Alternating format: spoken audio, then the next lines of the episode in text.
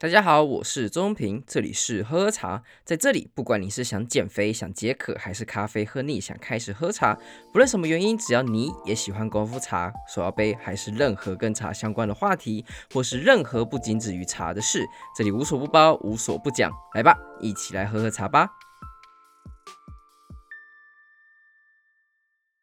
大家好啊！这次的非茶时刻，我们来聊聊时间吧。承诺这次题目，在这个时代，我们还能够掌握时间吗？主要也是因为近期对于时间这概念很有的体悟，想要跟大家来分享。主要就是两件事情。第一件事情是我发现我的专注力在下降。第二件事情是我认为现在的交通时间其实影响了整个我的时间上的利用跟分配，常常在交通的时候浪费了太多的时间。然后关于这两点的话，我觉得可以跟大家分享我最近的体悟，还有就是我发现的一些状况。像是我们一开始提到的专注力下降这件事情，其实我认为这不是我而已的问题，它其实是一个全世界的一个通病，尤其是在这个新时代，手机的普及、电脑的普及，还有各式各样不同的娱乐，还有不同样式的呃。分心的一些手段会让你没有办法去接受专注一段时间。就拿现在的抖音的现象来讲好了，已经没有办法有年轻人可以专注一件事情长达大概二十分钟、三十分钟这样子的状态。毕竟像抖音或是现在的短影音，他们都是强调一个快速、然后立即、有效的方式，这也是现代符合的一种呃娱乐的风格，也没有什么对什么错，那就时代就是变成这样子，那也就造成就是。现代的我们其实是非常难去专注一件事情的。像我们过去，如果你想要看看，就是在写书法，或是你在看书这样子的一个长时间需要专注的行为，在我们这个时代似乎是一件非常不可能、遥不可及的事情。那我会特别发现这件事情，主要也是因为，尤其是在工作时候，或在自己在做事情的时候，你会时不时的查看你的手机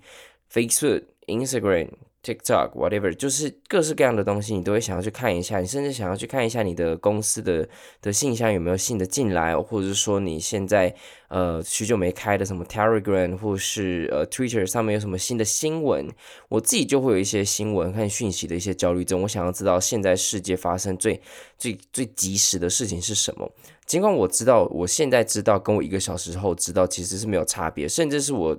不知道这件事情也没有关系，但是我就会想要去去吸收像这样子的一个资讯，那这也会造成就是我不断的想要去找就是现在最新的，然后现在的发生什么事情，然后也会我现在的工作呢就会被放下来，那我就得重新再进入那个专心的状态，然后我才可以继续做事情。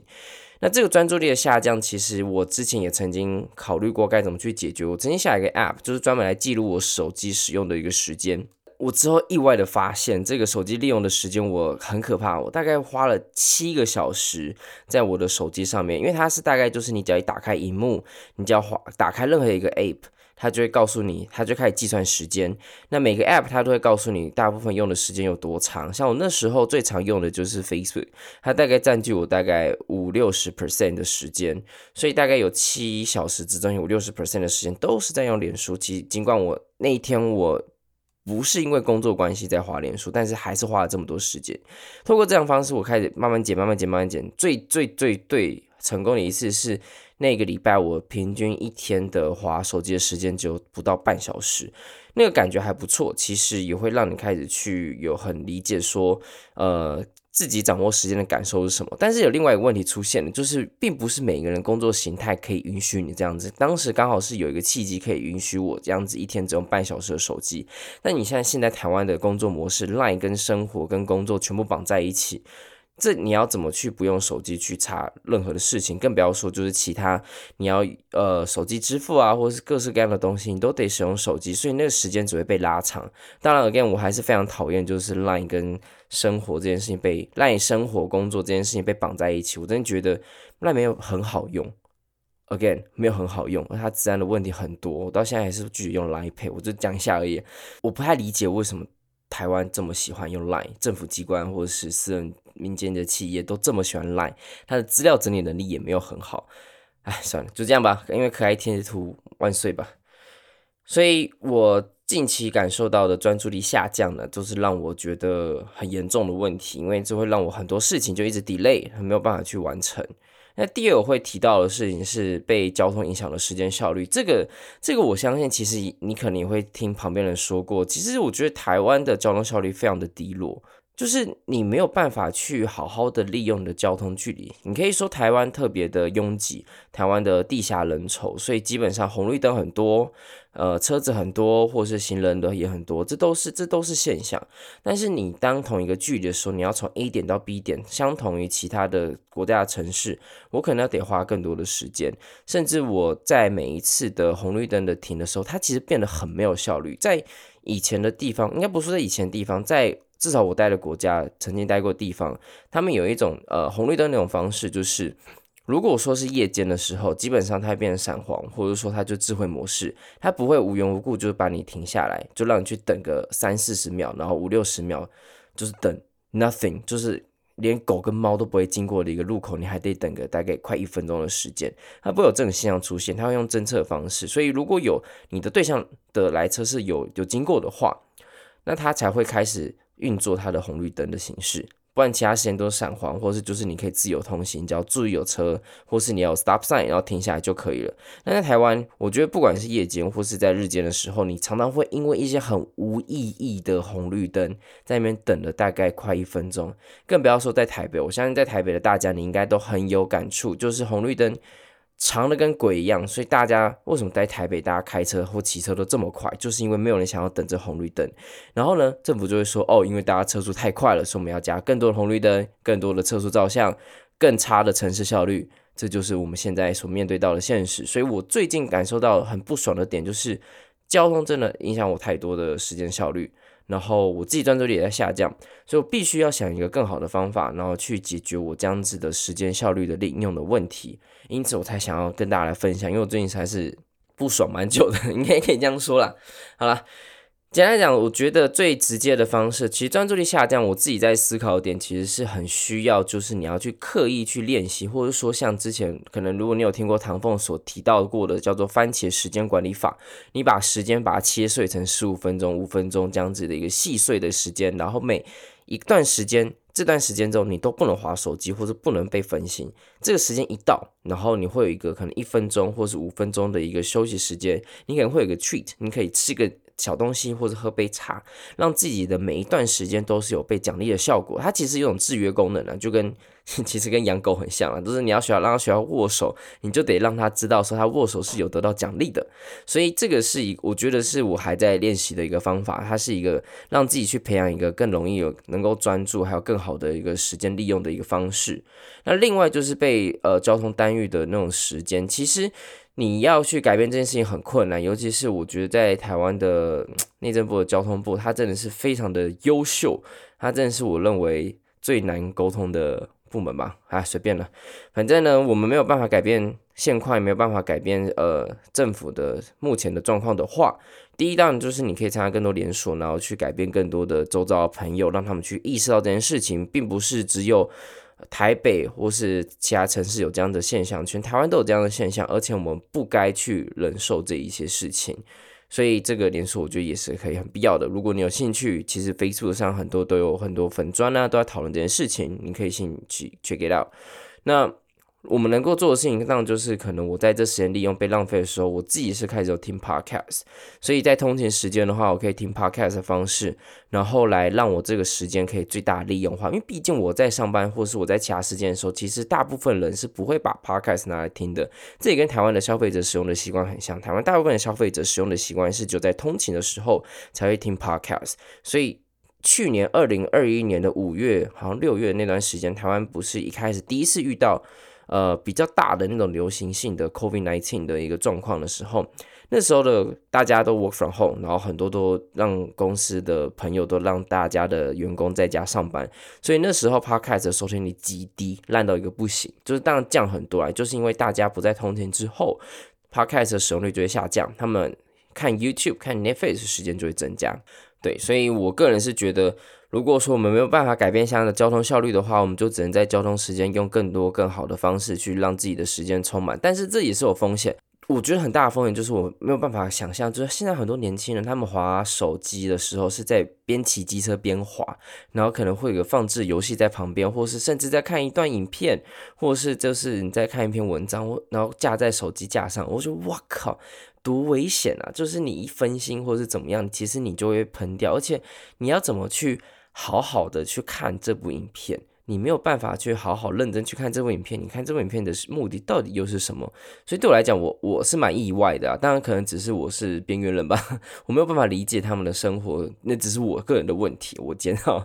对啊。但是我个人是觉得这还是有风险的，尽管听 Podcast 也会有风险，因为我像耳机基本上戴上去之后，我也听不到周遭人身边的声音。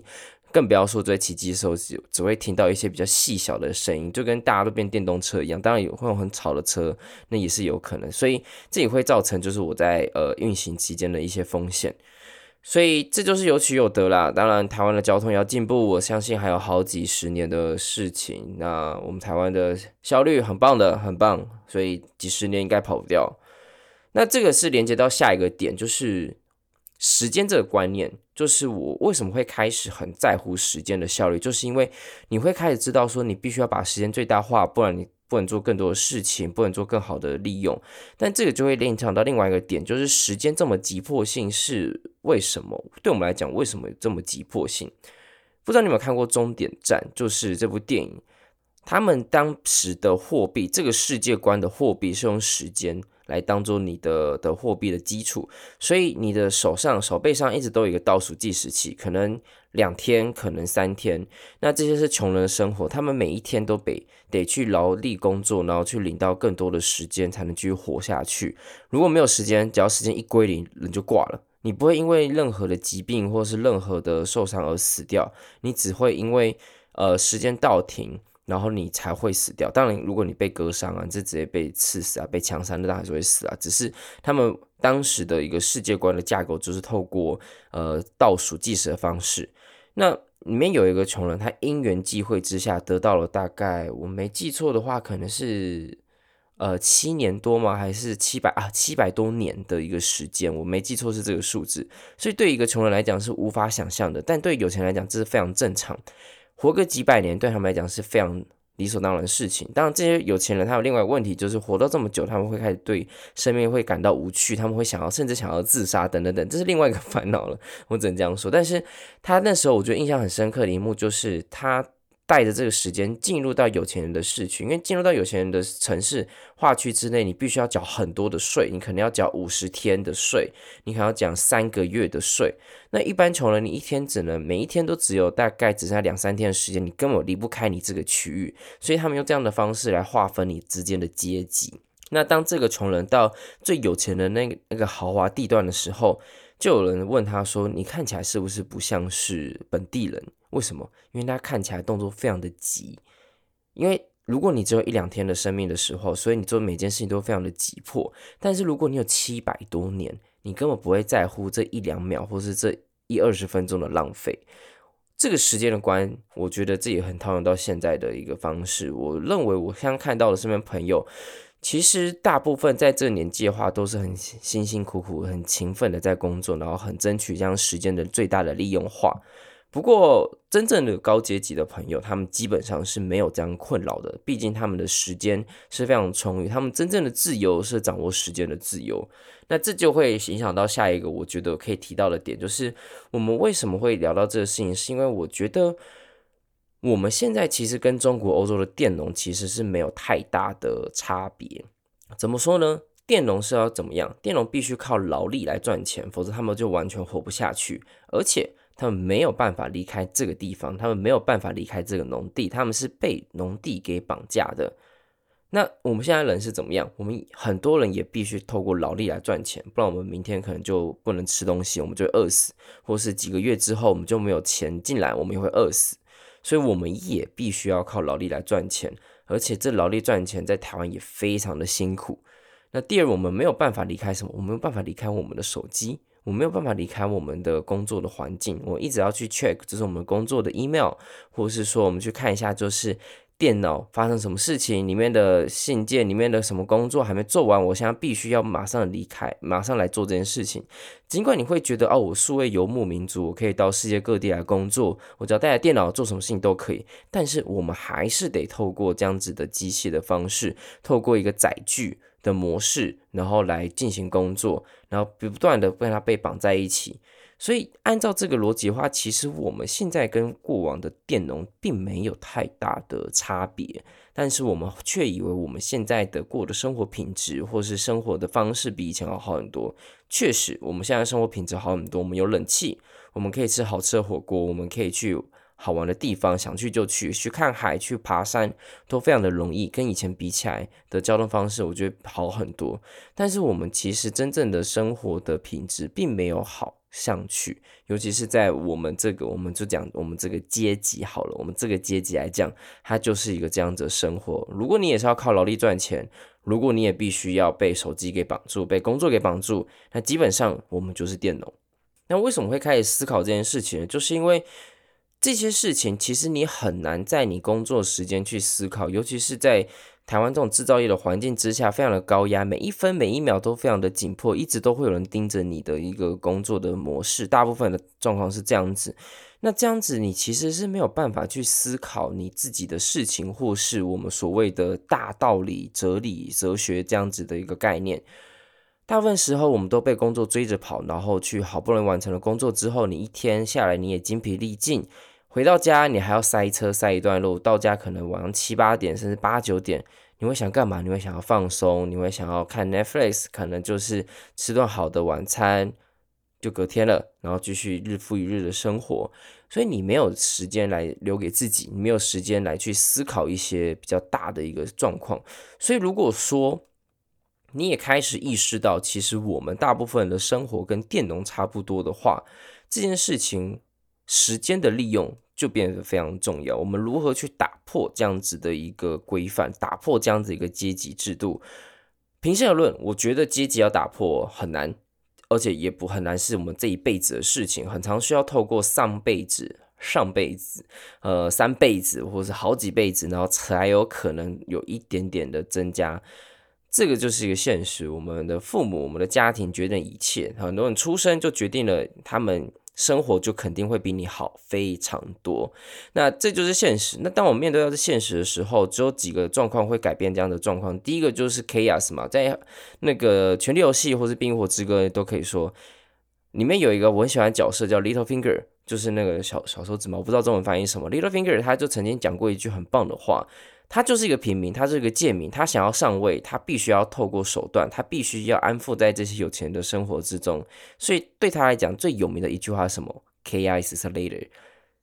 混乱就是个阶梯，它可以让下面的往上爬的一个阶梯。所以它一直不断的穿针引线来制造混乱，来让自己来增加上位的机会。那有钱人或是在位阶级或是既得利益者希望什么？希望稳定。我好不容易到了这位置，我希望大家稳定，所以我开始给大家一些道德的绑架，开始跟你灌输一些宗教的想法，开始告诉你，你这辈子我们做人呢，小确幸就好，要稳定，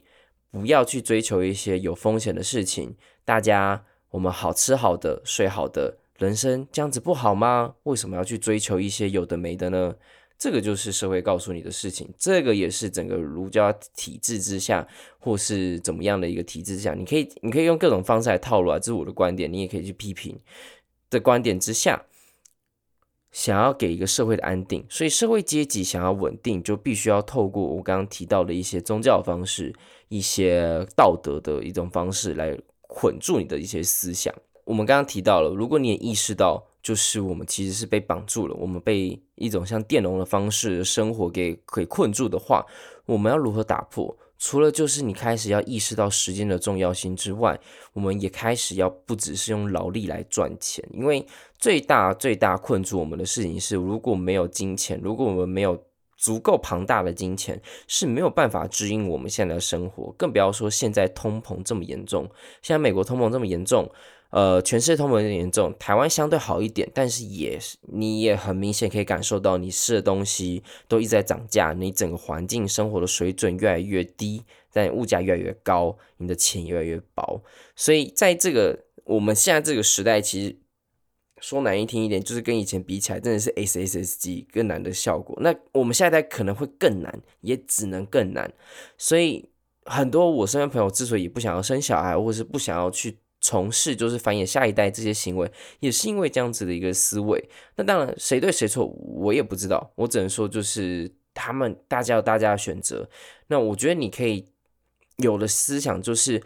当我们意识到时间这件事情非常的重要，时间这件事情是非常有效率、被有效率的利用的话，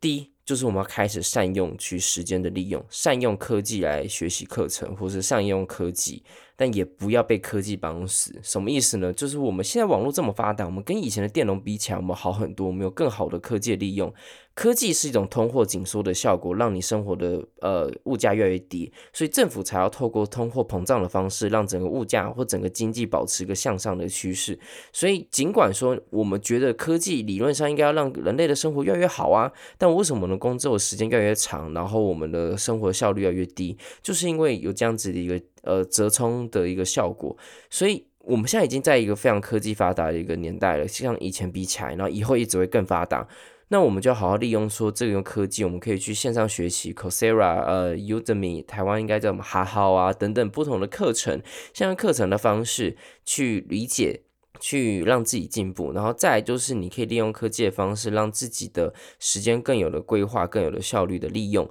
不要就是我们一直在看别人的好生活，我认为。真正的一个时间自由的人是不会被手机这些社交的媒体给绑住的。未来的人类真正的一个有钱或是一个有自由的一个象征，是有实际的人与人之间的互动，而不是只能滑手机。这个概念是什么呢？就是如果你已经是穷忙族，你穷的。呃，你必须透过很多的工作，你可能就是上班很累，然后甚至要兼差，然后去跑外送啊，或者是再兼个家教啊，或者是各式各样不同的工作。你把二十四小时除了睡觉可能三四个小时，很多人这种偏哦，三四个小时之外，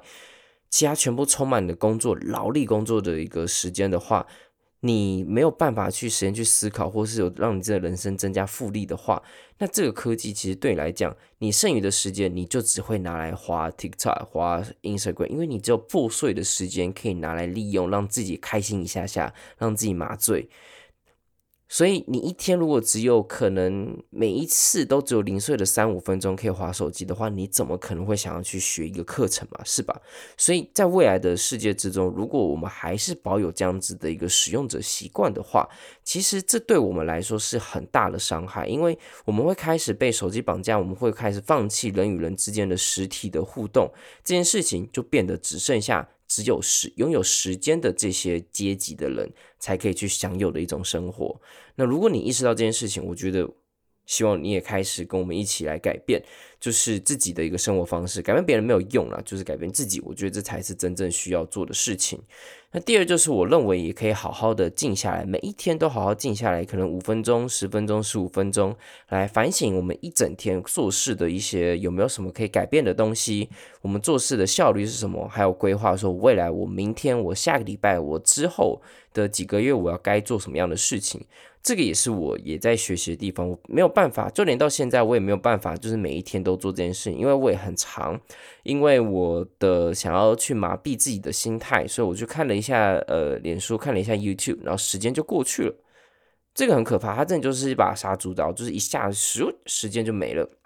所以这件事情就变成是说，如果你有时间来好好反省，好好来省思一整天，或是未来该做什么事情的话，其实你的脑袋会变得非常清楚，你会知道该做什么事情，你不会有想要时间浪费在没有利益效益的、没有效率或是没有任何期望值的事情。为什么会提到期望值呢？因为第三个我想要聊到的就是期望值这个概念。这个概念也是刚好被呃有一个 podcast 叫 M 观点 Mula 给提醒了。之所以有钱可以更有钱，穷人会更穷，也是因为有钱人可以用期望值来做投资，但我们没有那个选择，没有那个机会。什么概念呢？期望值就是你未来的这个发生的几率去乘以它预期的报酬。我们真正遇到的困扰，并不是说我们想不想做这决定，而是我们能不能。那这个概念其实不只是用在金钱了。所以，如果说你也开始了解到期望值来办事情的话，你就会知道说，如果我现在今这个周末我只有两天的时间。然后礼拜六的晚上有很多约，有三个约，然后都卡在同一个时间。一个是跟高中朋友喝酒，然后聊屁话，然后没有什么意义，就是但是很开心。第二个是你可以参加一个会议，虽然会让你有点社恐，但是你可以认识到很多的客户。第三个可能是一个课程，然后你可以学到一些新的知识，然后我对你未来会有帮助。期望值就是来帮你决定说你要选择哪一个。如果是你想要上进的话，你想要在工作上求进的话，你就选择第三个，其他两个人就会很很容易的被排除掉。如果你现在就只想要买醉，你心情不好，那第一个就是你现在最好的期望值，就是来这样子去区分。不过，我们也不能一直透过这样的方式，就是一直去享乐的方式去做决定嘛。所以这期望值就会告诉你说，你现在做的每一个时间，做一个每个决定，都会影响到你的未来的报酬，还有你未来的也的预期的效益是什么。所以当我们未来在做任何决定的时候，我这一周我想要去哪个会议，我想要去学哪个课程，或者做什么运动，都是可以用期望值这个概念去做决定的，而这也会让自己的人生变得更有效率，更有得上进。而不是每一天就是呃要去哪一个，嗯，我觉得可以去这个，我觉得这个好像有点累，好点远哦，那就不去了。所以，因为你当你用期望值去看这件事情的时候，你就用成本的概念，你就用预期效益的概念，就会用一个投资报酬率的方式去理解这样的事情。那这样子，我认为在做决定的时候会好非常的多。所以我个人。在思考了这个时间这个概念的时候，其实这一集好像有点 凶，我不知道，呃，可能这些对于这件事情有点阶级这概念，其实我其实也想了好久一段时间了，然后我其实心情一直没有办法很平复，因为这就是一个现在的社会，现在我们资本主义的社会所遇到一个状况，然后这件事情也不会好转，只越来越严重。如果你不是在上位者，那你要上位其实非常困难的，但你还是必须努力，不然以后只会更困难。那如果你是上位者的话，你就好好待在那位置，然后不要太高调。因为说实在，阶级的稳定对大家来讲都是一件很重要的事情。如果这些有钱人不让阶级稳定的话，他就会被推翻，那就是变成一个很严重的一个阶级流动的问题。对他们来讲是一个很严重的阶级流动的问题，社会也因此而动荡。所以在整个一个金字塔稳固的一个形势之下呢，我觉得如果你意识到你的阶级不够，或是我想要做更好的一个时间的规划规划的话，希望这集对你有帮助。我也希望这集可以对我未来做一个提醒，就是说我们该怎么去好好的、更好的利用我的生活，我的生活的效率。啊，以上这是这次的非茶时刻，这次真的跟非茶时刻，就是我觉得定义上的话，我可能会讲一些比较我 personal、比较我个人的一些观点，然后还有一些比较。不一定会觉得，你会觉得听起来舒服的一些事情，这是我想要说的啦。那好了，今天就到这边。我是钟平，这里是喝喝茶，我们下次见。